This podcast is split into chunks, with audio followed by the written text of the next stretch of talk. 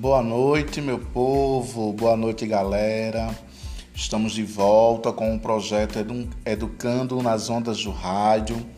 Hoje nós vamos poder trabalhar na aula de ciências alguns assuntos né, que, que estão relacionados com o nosso dia a dia. Então, me chamo professor Kleber, tá? Ficarei com vocês durante esse processo, né, que nós estaremos juntos nesse procedimento né, do projeto Educando nas Ondas do Rádio. E no decorrer das nossas aulas de ciências, estarei então à disposição de vocês para poder contribuir com o aprendizado de todos. Na aula de ciências de hoje, vamos falar um pouco, vamos relembrar, na verdade, né, um pouco sobre a água. Né? Então, vamos falar sobre a importância da água. A importância né, que nós temos da água do planeta é de tamanha proporção, posto que é um elemento essencial para a sobrevivência de animais e vegetais na Terra, além de fazer parte de inúmeras atividades dos seres humanos. A falta de água é uma ameaça, uma vez que a água é fonte de vida. Estamos tão habituados a presença da água que só damos conta da sua importância quando ela nos falta, mas isso precisa mudar. Preservar os recursos hídricos é preservar a nossa existência. Para se ter uma ideia, a maior parte das células do nosso corpo possui água. Por isso, ingerir água é uma necessidade do corpo humano. A água ela está relacionada não só com o surgimento da vida na Terra, mas também com a sua evolução. Quando o planeta é visto do espaço, o azul né, se sobressai pela enorme quantidade de água do planeta. Já é cerca de 70% da superfície coberta por água. Entretanto, a maior parte da água do planeta é salgada. Apenas 2,7% de água doce. E desse percentual, apenas 0,1% corresponde à água doce disponível para utilização. É importante frisar, né, nesse contexto, associando essa importância da água, exatamente devido todo né, a, a forma, é, toda a característica que essa substância tem de trazer para o nosso dia a dia. O ciclo da água, ela exatamente está associada a cerca de dois terços da superfície da Terra, onde todos são cobertos por água. Exatamente, nós vamos poder encontrar esse ciclo, essa, esse dois terços, né, que está na nossa superfície, a água no seu estado líquido, que são os oceanos, que são os lagos, os rios, a água subterrânea, e também nós vamos encontrar ela no seu estado sólido, que nesse caso se associa às geleiras e neve. Uma parcela significativa dessas águas encontra-se em permanente circulação sob a ação do calor do sol e dos ventos. Essas águas se transformam em vapor, constituído o chamado ciclo da água ou ciclo hidrográfico. A importância do ciclo hidrográfico é vital para a biosfera. Não sei se vocês estão lembrados, mas acredito eu que os professores de vocês devem ter falado sobre o que era a biosfera. Então, só recapitulando que a biosfera é a parte de vida né, existente no nosso planeta. Então, é um conjunto né, de seres vivos que vão estar habitando o nosso planeta. Parte desse vapor de água é produzido também pela transpiração dos organismos vegetais e também os animais, lógico. Nós estamos dentro dessa cadeia, dentro desse ciclo associado a essas transformações. Para exemplificar, note que um só dia, uma árvore né, de grande porte, ela pode chegar a evaporar até 300 litros de água. Então vejamos que aí é muita água, né, sendo então lançada na nossa atmosfera. Nas partes mais altas, a atmosfera fica tão fria que o vapor se condensa em pequenas gotas de água. É bem visível, galera, a gente poder entender essa questão da atmosfera ficar mais fria quando nós estamos subindo uma serra. A gente observa né, que a temperatura ela vai então diminuindo, né? ou seja, dando aquele, aquela sensação né, que o ar está ficando mais frio. Né? Então, isso vai se atribuindo em que está ocorrendo uma condensação das pequenas gotas de água. Ao serem levadas pelo vento para as regiões mais frias, ocorrem as precipitações de chuva, neve ou granizo. Se no momento da precipitação as camadas inferiores da atmosfera estão mais quentes, a água cai em forma de chuva.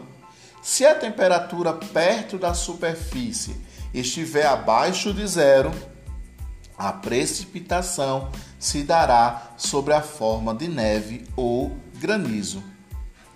Então, observamos aí claramente que todos os dias nós observamos nos nossos telejornais, né, observamos no rádio, né, que sempre fala da previsão do tempo. Né? Então é importante a gente analisar dentro dessa previsão do tempo essas características, né? Ah, porque hoje vai chover, porque hoje não chove, porque hoje está quente, né? Porque é, chuvas isoladas. Então, todas essas informações estão associadas a esse ciclo que nós então atribuímos como ciclo da água. Esse ciclo que passa a ser a ponte, né? Podemos assim dizer, de desenvolvimento da vida no planeta. É o ciclo hidrológico existente. Bom, dando sequência, vamos então aqui é, poder encontrar a importância né, que se dá desse, é, desse ciclo né, para nós seres humanos. A importância da água ela pode ser demonstrada por permitir a sobrevivência dos seres vivos, como já falei anteriormente, equilibrar e conservar a biodiversidade, certo? A gente não pode esquecer disso. E principalmente, como acabei de falar, da previsão do tempo, regular o clima do planeta. Então, essas três partes, esses três pontos são fundamentais, são importantes, né? A gente poder descrever a ação que a água tem no nosso planeta. Os alimentos são ricos em água, como alface, que tem 95% da sua composição, dependendo da espécie, a água viva possui até 98% de água do seu corpo. Há também os seres microscópicos, como as bactérias, que possuem aí cerca de 75% de água na sua composição. Então, nós observamos né, a importância que a água tem para os seres vivos. Bom, retratando essa importância para nós seres humanos, o que é que a água tem de importante? Os seres humanos utilizam a água não só para beber, mas também para o que? Para realizar uma grande quantidade de atividades. Alguém sabe aí, por exemplo, me dizer a importância, uma, uma atividade que a gente faz que é essencial né, com a presença da água? Vamos lá? Um, dois, três. Vamos lá. Estou pensando. Isso, muito bem. Quem respondeu na agricultura, quem respondeu na indústria, quem respondeu na questão do consumo diário, né? Isso está tudo correto, muito bem. Parabéns para quem pensou e quem falou essas três palavrinhas. Bom, na agricultura, vamos analisar essa proporção, né? Na agricultura, a maior parte da água é utilizada na agricultura com a questão da irrigação das plantações. É indispensável né, para a produção de alimentos. Pessoal, mas na indústria, como é que nós podemos utilizar essa água? Na indústria, ela é incorporada nos produtos e também na limpeza dos espaços. E no consumo? O consumo, a água ela é essencial, não só para a limpeza, para também higiene e o cozimento de alimentos. Hoje, né, durante esse processo que nós estamos passando de pandemia, né, é fundamental a higienização das mãos, né? Então, a gente precisa da água corrente, do sabão, né, exatamente para poder higienizar né, as nossas mãos e ficar livre né, do vírus da Covid-19. Vale lembrar também que a distribuição da água pelo planeta não é regular. Em muitos lugares ela é escassa, ou seja, está deixando né, de é, se apresentar, ou seja, de ter a água dificultando a ocupação do espaço e o seu aproveitamento pelo homem. Além disso, pessoal, é importante a gente poder dizer que a água é fundamental para o bom funcionamento também do nosso organismo, pois desempenha várias funções. Vejamos então algumas dessas funções que a água desenvolve no nosso organismo: produção de energia, né? Porque as células precisam de água para realizar suas funções. Então, pouca água faz as células trabalharem menos, né? Então, gente tem que ter um corpo lá, né? Sempre lá tomando é, no mínimo 2 litros de água por dia. A água também no nosso organismo tem uma função de transporte, porque ela vai atuar como um solvente. Ela transporta, né, diferentes substâncias para as diversas células do nosso corpo, como os minerais, por exemplo, os, os nutrientes que a gente tira dos alimentos e as vitaminas. Outro ponto importante no nosso corpo que a água faz é de limpeza. Exatamente. Ela é responsável pela desintoxicação do organismo ao levar as toxinas né, para os rins e eliminá-los através da urina, né, cuja, cuja composição é de 95% de água.